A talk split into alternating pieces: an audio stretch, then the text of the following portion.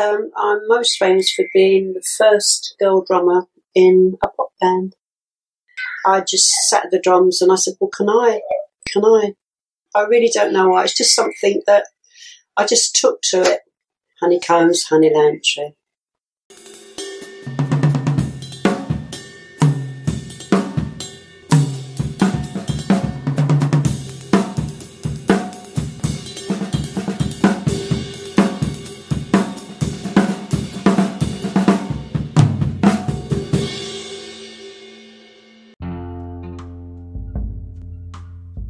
Olá você, esse é o Repercuta Podcast, um espaço onde a gente fica livre para falar sobre o mundo da música, mais especificamente no mundo da bateria, sempre trazendo boas histórias, reflexões, informações e de certa forma repercutindo tudo que envolve o mundo da música e da arte. Eu sou Jade Tavares e para você que já vem me acompanhando aqui no podcast já sabe como funciona. Até agora eu tenho trazido episódios temáticos e também vários bate-papos com bateristas Brasil afora. E nesse que é o episódio de número 18, resolvi trazer mais um áudio documentário para você que vem me acompanhando por aqui. E já para você que caiu aqui de paraquedas, seria muito bom ter você por aqui também, mais vezes. E então te convido a escutar todos os outros episódios que já estão disponíveis nas principais plataformas. E se quiser ficar ainda mais próximo, a gente também está disponível no Instagram com a página do repercuta.pod. Muito fácil, lá eu posto os próximos episódios, tem alguns conteúdos exclusivos para lá também. E é isso, não vamos enrolar demais.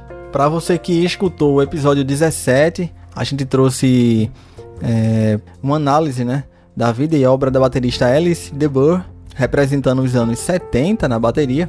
E aí gostei tanto de fazer essa pesquisa, fazer esse exercício.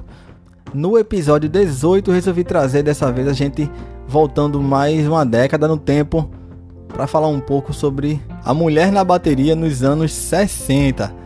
E representando as mulheres nessa década, a gente traz a história da Honey Lantry, baterista que se notabilizou na banda Honeycombs, ainda nos anos 60 na Inglaterra. Mas antes de a gente entrar um pouco na vida dela, eu já te aviso que esse episódio aqui do Repercuta vai ser dividido em duas partes. No início eu vou procurar trazer o contexto pelo qual a banda surgiu e claro, com a presença da Honey. E na segunda parte a gente trata um pouco mais especificamente da vida pessoal da Honey Landry. Então é isso, eu te convido a ficar por aqui até o final, vale muito a pena conferir mais essa história aqui no Repercuta. Repercuta Podcast.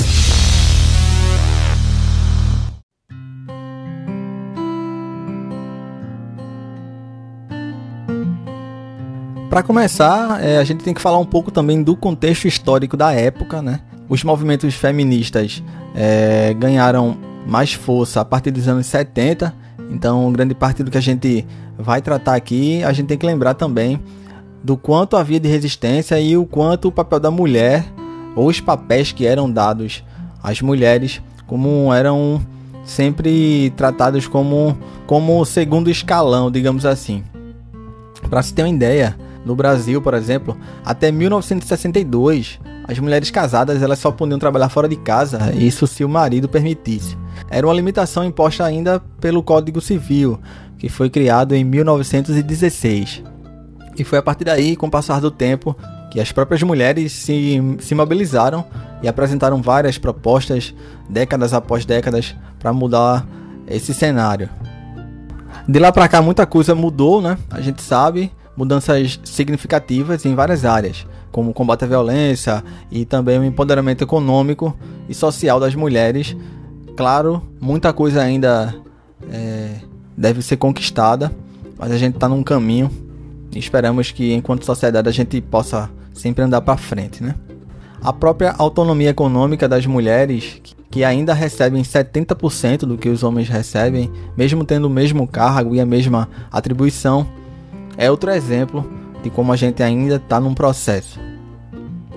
Daí a importância do debate de gênero e o combate à violência contra a mulher, violência de várias modalidades para, para as mulheres que historicamente vem, vem passando por situações de violência é, invisibilização e que acabam é, relegando né, o papel e limitando o papel que a mulher pode desejar, sonhar, inclusive, em exercer como profissão e como, como atividade para a vida mesmo.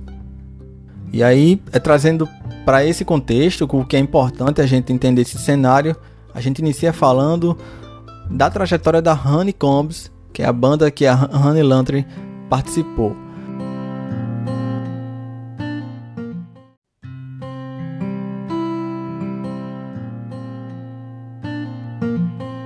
A banda surgiu nos anos 60 na Inglaterra, é, foi formada em novembro de 63 e se chamava ainda Sheratons. Em algumas pesquisas eu encontrei o nome Sheratons, em outras eu encontrei Sherabones. É, mas a gente vai, vai, vai adotar aqui o Sheratons, tá bom? E aí mudou posteriormente, ainda tem um processo antes disso, mas depois o nome foi modificado para Honeycombs. A gente vai ver mais à frente a importância da Honey nisso. E vale lembrar que nesse momento a gente vive a bitomania e, e a invasão britânica ali dos anos 60 das bandas que vem na esteira dos Beatles e que foram um marco para a cultura pop como um todo, para a música mundial. Ainda enquanto Sheratons, a banda acabou sendo é, chamando a atenção de dois produtores e que posteriormente ficaram famosos por terem sido os compositores de músicas para, para várias bandas. Inclusive o próprio Elvis também gravou uma música composta por eles. Foram os compositores Ken Howard e Alan Blakely. E a banda também contou com a produção em estúdio do produtor Joey Meek. Logo no início da carreira, ainda em 63, no início, eles faziam versões de sucessos do rhythm and blues, muito comum nas bandas da época, as bandas inglesas, né? Que vinham fazendo isso e que vinham fazendo releituras de músicas do jazz e da música negra americana. O grupo era formado por Dennis Dale no vocal, ele que faleceu de câncer em 2005, Martin Murray na guitarra solo e também no vocal, que posteriormente ele foi substituído por Peter Pye, ainda em 64, a gente vai chegar lá, Alan Ward na guitarra base e os irmãos John Lantry no baixo e Honey Lantry na bateria. Eles se conheceram no norte de Londres, em meio à bitomania que eu já falei aqui, e nas várias pequenas casas de shows que haviam na época.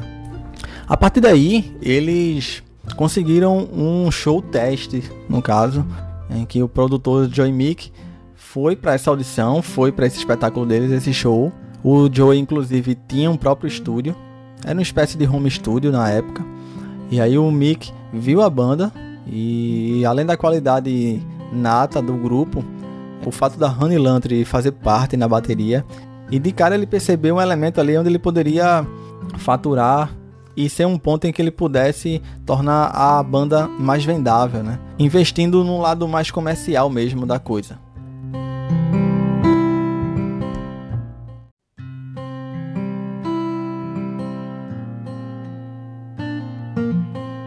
apesar de terem se tornado compositores consagrados nos anos seguintes, em 64 eles apenas estavam começando a carreira. Após conseguir essa audição, a banda resolve gravar algumas músicas ainda com o nome de Cheratons. O grupo gravou nesse home studio do produtor Joey Meek com a música Have I The Right e também um lado B chamado Please Don't Pretend Again, tudo gravado de forma caseira, onde morava produtor. E aí a gente traz a primeira curiosidade, porque essa gravação do fonograma Have I The Right, o destaque todo da música é praticamente a bateria, gravada pela Honey. E além disso, eles fizeram um efeito lá de overdubs em que o produtor quis potencializar essa, essa batida da música, né? Como sendo o elemento é, protagonista dessa música, no caso. E aí, para gravação, além de gravar bateria, ele propôs ao grupo de, de utilizar uma escada que ele tinha, escada de madeira na casa dele, no estúdio dele. E aí ele fixou cinco microfones ao longo da escada. E aí ele acabou gravando o restante da banda na escada, batendo os pés na escada de madeira para utilizar ela na gravação por cima da bateria também. Isso além de um, de um pandeiro também que é muito marcante na música Have I The Right e que é possível você ouvir aí nas plataformas, enfim, até no próprio YouTube tá, tá disponível. A canção acabou ficando um pouco mais acelerada. O próprio vocalista Denise Dell acabou declarando anos depois que ela ficou um pouco mais difícil até de cantar por conta dessa mudança de andamento. O BPM da música acabou indo lá para cima, lá para frente, até para potencializar um pouco mais a presença da bateria nessa canção. Ela foi gravada em três takes no home studio do produtor Joy Meek.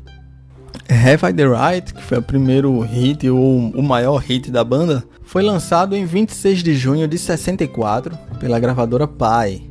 E foi o presidente da gravadora, Louis Benjamin, que acabou dando a ideia de renomear o grupo como The Honeycombs. E nisso vem mais uma curiosidade, porque a Honey Lantry era a marca registrada dela, o corte de cabelo colmeia, que é um pouco mais cheio, na parte de cima ele é curtinho e um pouco mais cheio na parte de cima, e que as mulheres utilizavam bastante na época.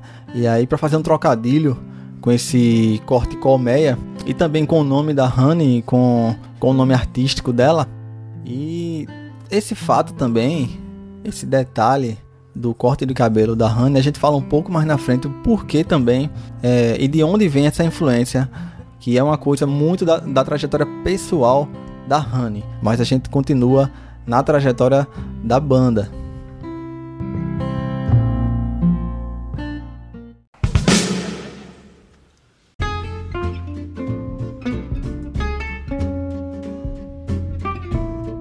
E com esse hit, eles chegaram ao primeiro lugar na Inglaterra e acabaram também por terem acesso ao mercado americano. O disco acabou demorando a vender um pouco, e o veículo de suma importância para levar a banda lá para cima nas paradas foi o rádio. Isso porque a estação pirata Rádio Caroline uh, passou a tocar essa música repetidamente várias vezes durante o dia.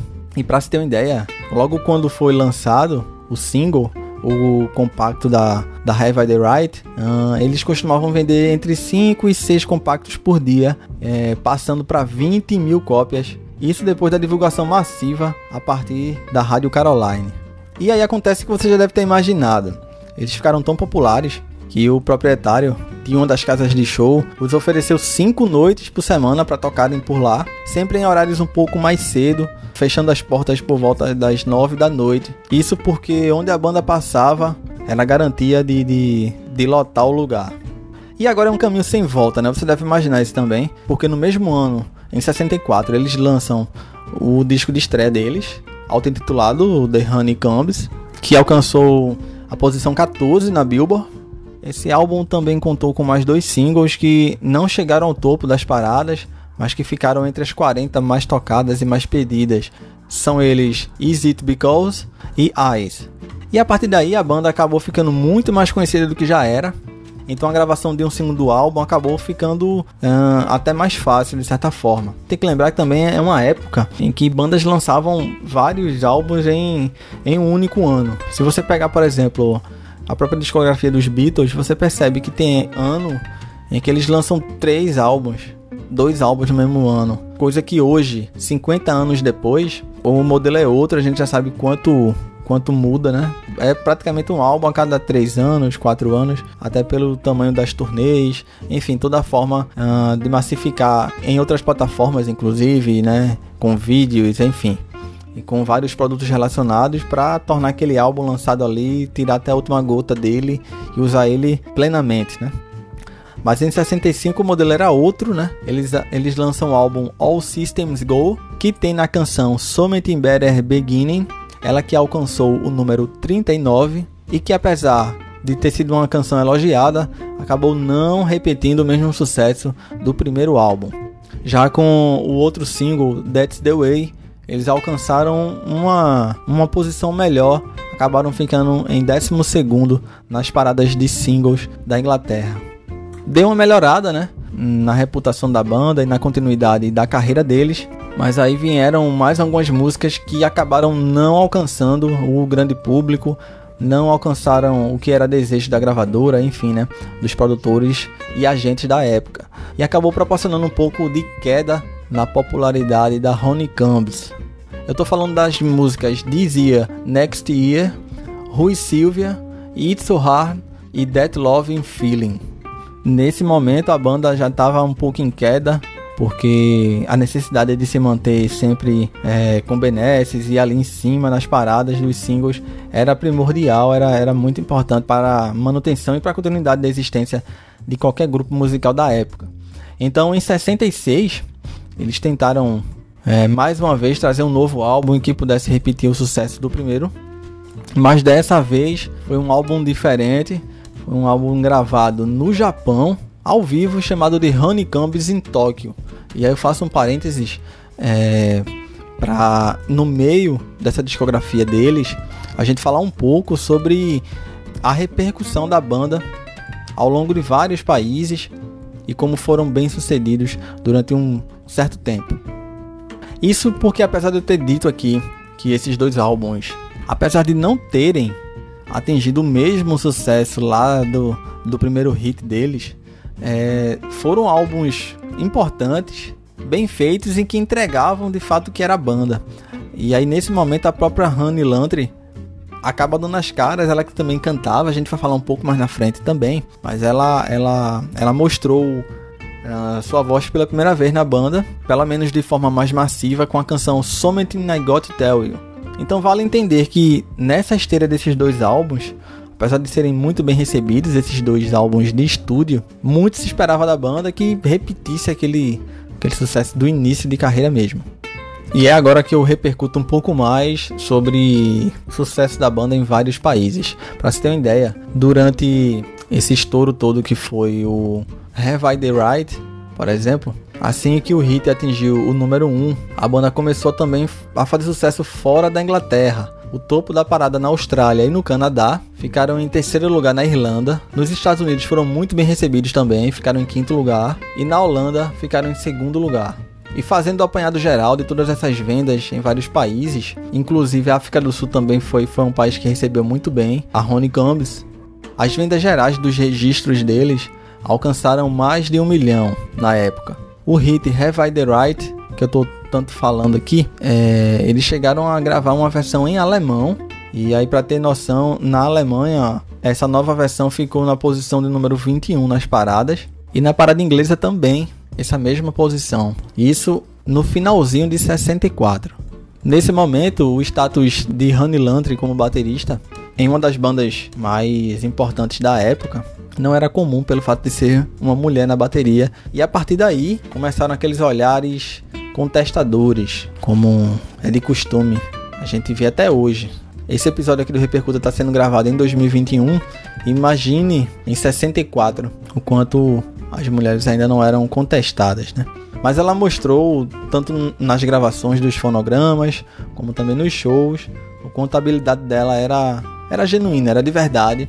E ela não estava ali só para fazer número. Tanto que muitas pessoas achavam que ela não tinha gravado nas músicas. É um problema que enfim, que bateristas de décadas posteriores também passaram. Basta você, por exemplo, é você que escutou o, o episódio de número 17, você deve saber do que é que eu tô falando também.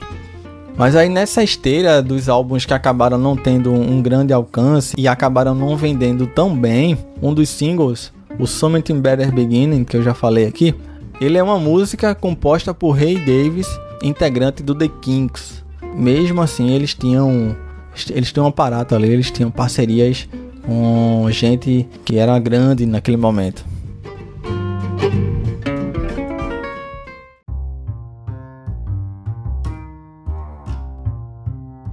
Eu queria falar agora um pouquinho também sobre as turnês que eles fizeram. Uh, viajaram para o Extremo Oriente e para a Austrália para promover o segundo e o terceiro álbum, por exemplo.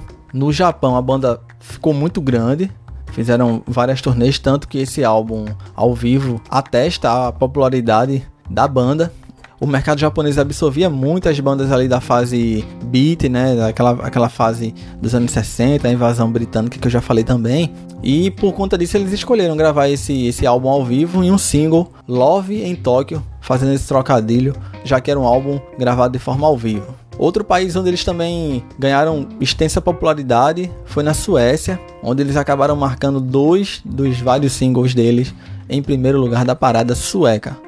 Já sobre programas de televisão, musicais, números musicais na TV, Eles participaram de programas tradicionais como o Top of the Pops, o Red Steady Go da Inglaterra, o Shining, que é um programa americano, e o Beat Club, que era da Alemanha. E além disso, apareceram também no filme Pop Gear de 1965. Eles estavam dublando, no caso, o grande hit deles, que eu vou repetir mais uma vez aqui, Have I the Right, e também a música Eyes.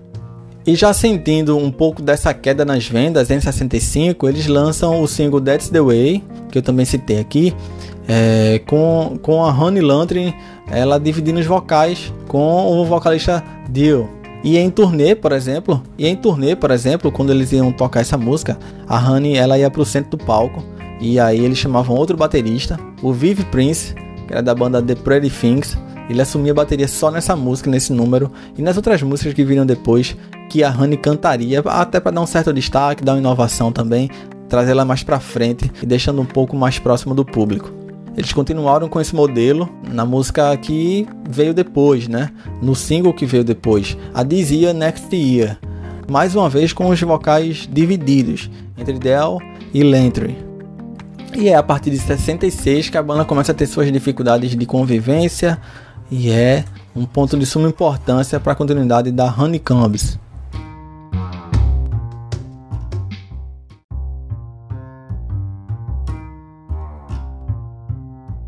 Isso porque, em abril de 66, Dennis Dell, Alan Ward e Peter Pye deixam o grupo, apenas os irmãos continuaram no projeto e a banda foi reformulada.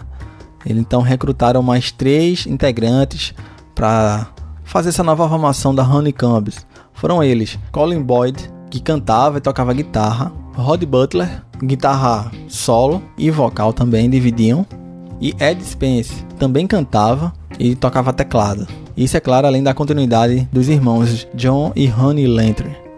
E com essa formação eles lançam o último single em atividade do grupo, chamado That Loving Feeling, Ainda no fim de 66 eles fazem mais uma turnê no Japão. Vale lembrar que esse LP, esse vinil, esse álbum, esse último álbum, esse ao vivo lá em Tóquio, praticamente item de raridade, difícil de, de se achar por aí. Assim como o CD também, eles acabaram relançando pela Repertory Records ainda na década de 90 para revisitar a carreira da banda. Eles tinham inclusive um, um single que é bastante raro para quem é colecionador, para quem pesquisa, é, que foi gravado exclusivamente para o Japão, chamado Christmas, e que foi gravado durante a turnê lá no país oriental.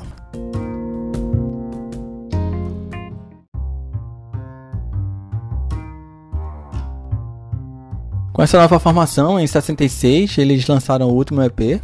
A banda voltou a fazer. Deu uma regredida, voltou a fazer os circuitos de pequenas casas de shows e cabarés até se separar em 67, que é o próximo assunto que a gente repercute agora.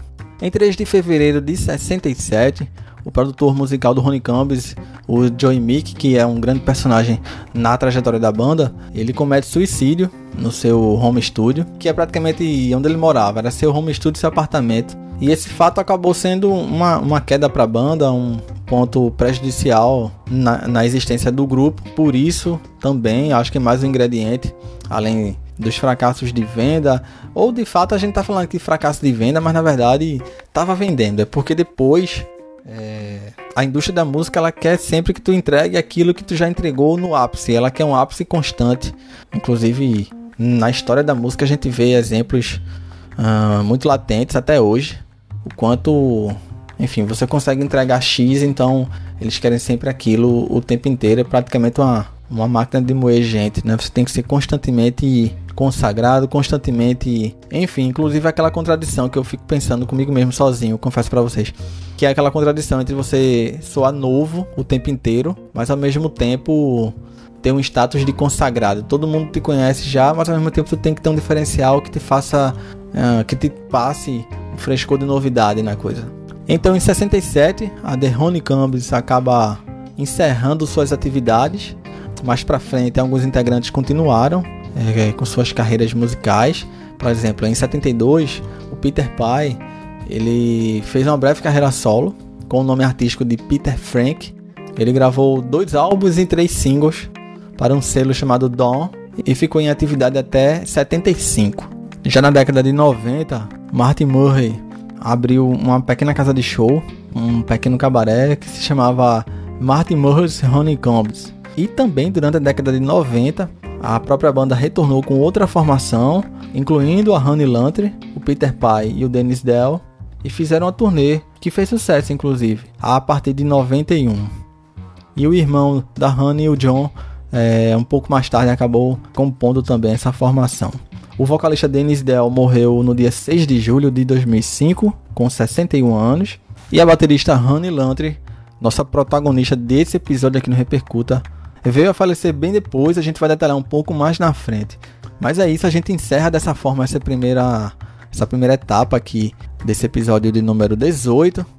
A The Honeycombs, confesso a vocês que não conhecia a banda, vim conhecer uh, através de pesquisa, leituras, e aí por acaso eu caí na história da Honey Lantry, achei muito interessante, quis trazer aqui pro Repercuta, acabei escutando parte da, da, da discografia da banda e só recapitulando, né?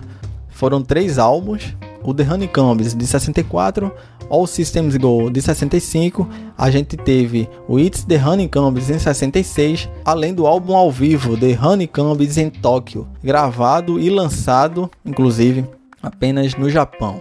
Isso vale para você aí que tá afim um pouco de conhecer melhor a discografia da banda. E é assim que a gente encerra essa primeira etapa aqui desse episódio, porque agora a gente detalha um pouco melhor a vida pessoal e parte da obra também que se confunde com a The Honeycombs do nosso grande alvo desse episódio, que é a baterista Honey Lantry.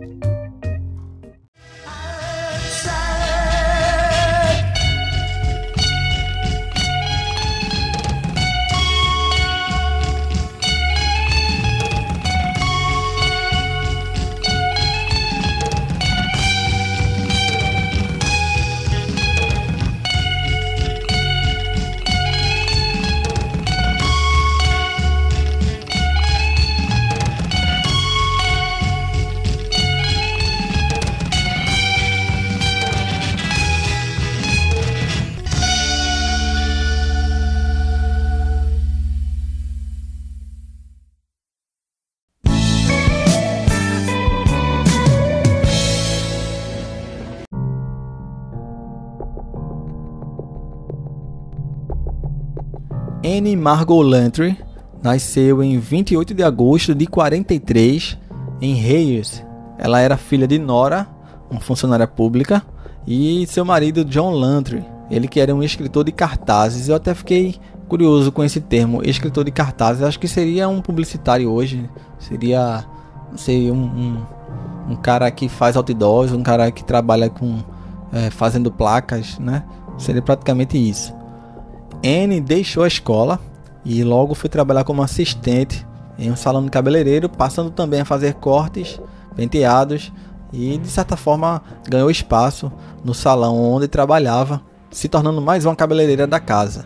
E seu chefe, quem diria? Martin Murray, ele que era líder de, de um grupo pop chamado The Sheratons, que também incluía o irmão de Annie Lantry, o John, tocando baixo, no caso o John Lantry uh, Júnior, no caso, ganhou o mesmo nome do pai.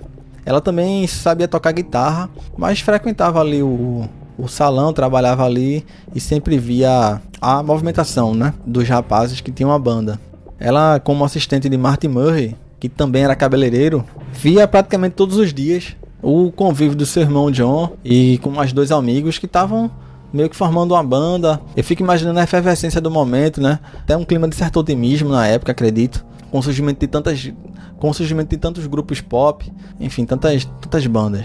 E foi no próprio salão que ela teve contato com a bateria pela primeira vez.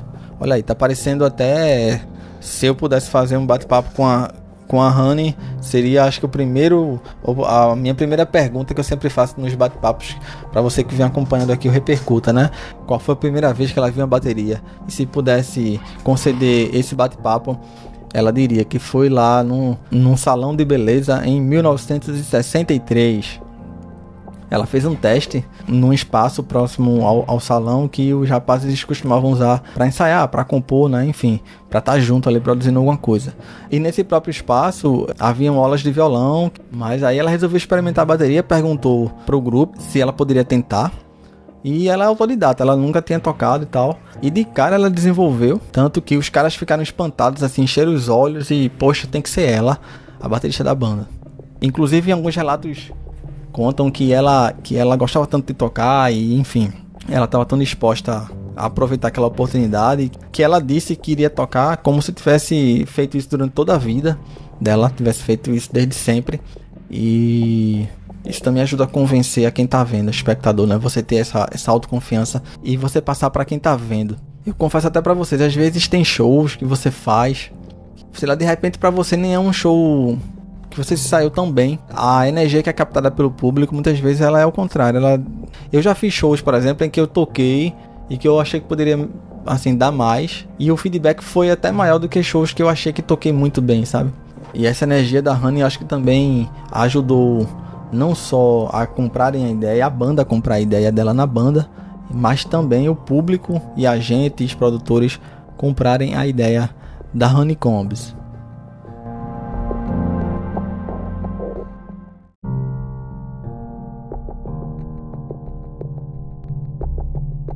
Partir daqui eu vou meio que chover no molhado, porque ela se notabilizou como uma das poucas bateristas mulheres de sua época, e ainda mais se você levar em consideração a, a invasão britânica que estava acontecendo naquela década, pior ainda, né? Uma das poucas mulheres que apareciam, ainda mais bateristas. E não é exagero dizer que a Honey Landry foi talvez a mulher mais conhecida do rock and roll nos anos 60, pelo menos na Inglaterra. Não apenas visualmente, isso a gente também não pode a gente não pode excluir, mas ela não era só uma novidade visual, como uma imagem ali interessante. Ela também tocava muito e cantava muito bem também. Então, enfim, uma artista completa mesmo. Escolhi a bateria realmente porque amava o instrumento. Podia ficar ali na frente, poderia, né? Enfim, tomar atenção. Isso é só uma figura ali para fazer vender, mas não, ela ela curtia a bateria, enfim, de fato era baterista e contribuiu bastante, inclusive influenciando outras musicistas que vieram depois e que a gente detalha mais na frente. As aparições da Honey junto com The Honeycombs no cinema e na TV também ajudaram bastante para que a bateria fosse um pouco mais popularizada entre as meninas e também o exercício do canto, porque, por exemplo, a canção That's the Way, quem canta é a Honey. A Summit I Got to Tell You também, que é uma balada pop clássica, assim, naquele estilo bem anos 60 mesmo, também conta com a voz dela. Ou seja, não é só músicas que compõem ali um álbum. Singles importantes, músicas das mais importantes da banda foram gravadas na voz dela. E claro que na época é, muito se falou que seria enganação, uma coisa comercial, massivo, que seria um truque para enganar e tal. Muito se contestou, inclusive, se ela tinha gravado as músicas. Ela declarou que tocou todas as faixas, tanto em shows como, como nas gravações em estúdio. Ela foi efusiva nesse, nesse sentido, inclusive. E de fato foi, foi uma artista viva e que tem um legado dela aí até hoje. Numa segunda fase da banda, os produtores decidiram colocar ela meio que no centro das atenções ali cantando. E aí chamou o, o Vivi Prince, que eu já falei também, que era da banda Pretty Things. Ele assumia a bateria enquanto ela cantava um certo tempo, uma certa parte do show. Mas como acabaram não funcionando tão bem, eu acredito inclusive que essa saída dela da bateria, esse ato sim teria sido, na minha opinião, um pouco mais comercial, digamos assim, para ver se conseguia manter a banda é, no topo das paradas como os empresários queriam, né? Porque ela cantava, ela tinha ela conseguia cantar e tocar bateria ao mesmo tempo também, mas bateria fica um pouco mais atrás, né? Deram esse jeito aí de colocar ela mais pra frente. A Honey, inclusive, vale lembrar da pegada que ela usa na bateria, ela usa a tradicional grip, né? Muito comum na época, enfim, era, era praticamente padrão, né? Naquela época, e tendo um certo Ringo Starr que, que acabou, de certa forma, rompendo, né? Com essa forma de tocar com a tradicional grip pra pegada americana, né? American grip. Isso para você que tá escutando e você que não toca bateria, essa tradicional grip é aquela pegada em que, em que a mão esquerda do baterista ela fica meio que invertida. ela não fica no mesmo posicionamento da mão direita, por exemplo. Eu acho que você deve saber do que eu tô falando. Mas se não, basta você procurar assim, baterista de jazz, por exemplo, a maioria toca com a tradicional grip.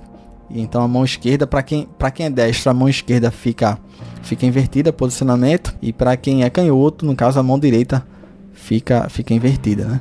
A banda, quando começou a perder público, em 65, 66 acabou encerrando as atividades. O que é interessante de se falar é que em 67, apenas 3 anos, né, após a gravação do primeiro álbum, eles já eram tidos como uma banda um pouco arcaica, um pouco ultrapassada no estilo. E aí, eu, eu arrisco dizer aqui que assim, final da década, 67, 68, acredito eu que várias bandas, elas já estavam experimentando as coisas que viriam nos anos 70, aquele nível de experimentalismo e tal. Se você pegar os próprios Beatles em 67, a partir de 66 inclusive, já há uma grande mudança, já, já um flerte com psicodelia, com outras, com viagem lisérgica.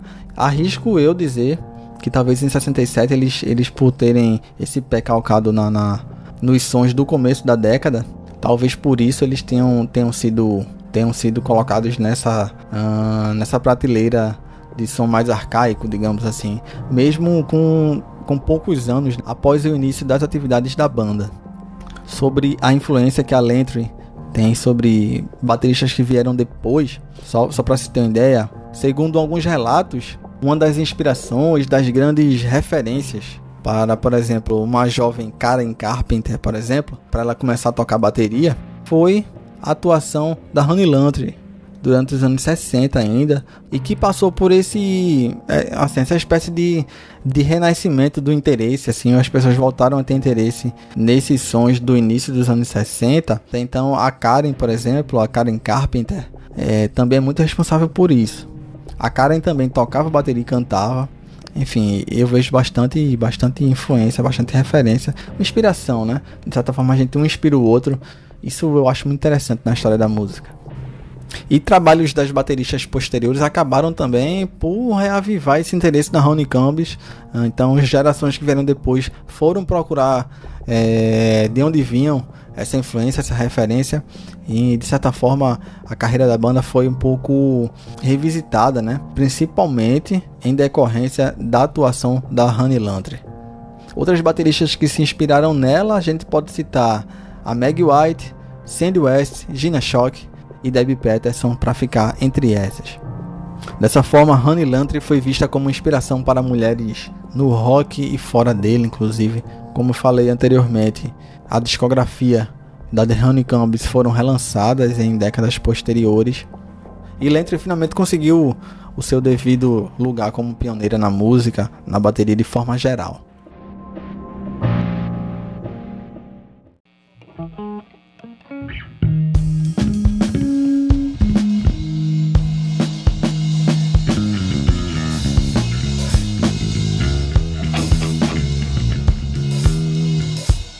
Repercuta! Outra curiosidade que eu fiquei devendo da primeira parte é sobre a origem do nome da banda, que se chamava The Sheratons e passou para Honeycombs. Isso porque, é, além de ser inspirado no penteado da Honey, que era o estilo colmeia, que eu já expliquei na primeira parte aqui, é uma forma de também fazer um trocadilho, porque o nome de Honeycombs funciona como se fossem favos de mel. Então parece meio que os, que os rapazes da banda meio que estavam ali ao redor de uma colmeia doce é, e que é valioso no fim das contas. Esse foi o conceito.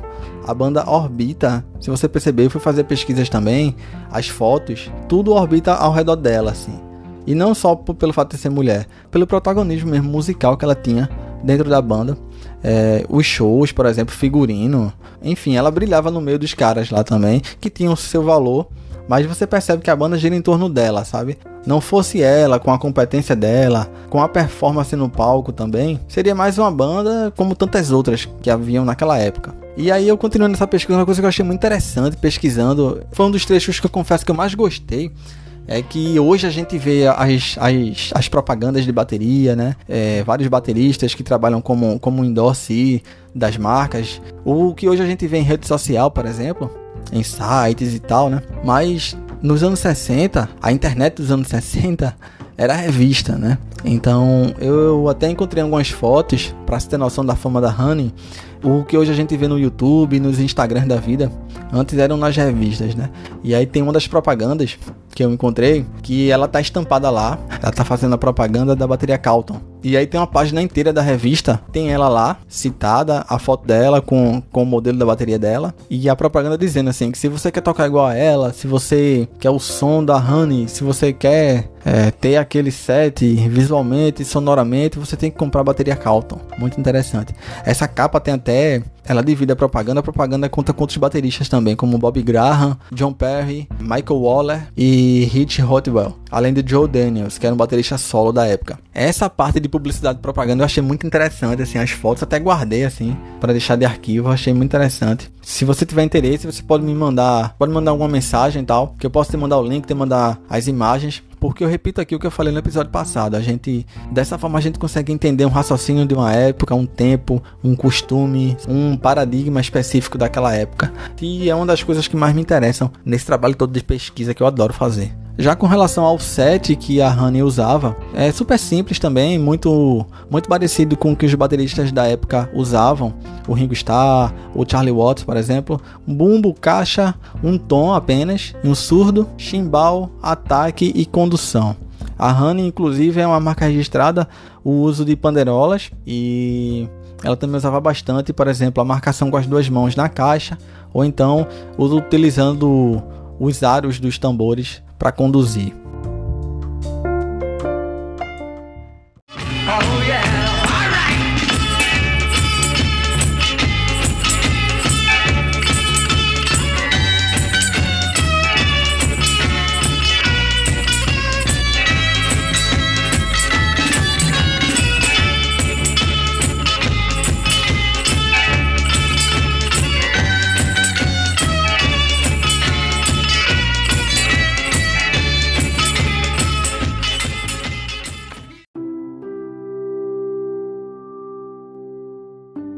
Honey Lantry, ela casou com David Kochel em 69.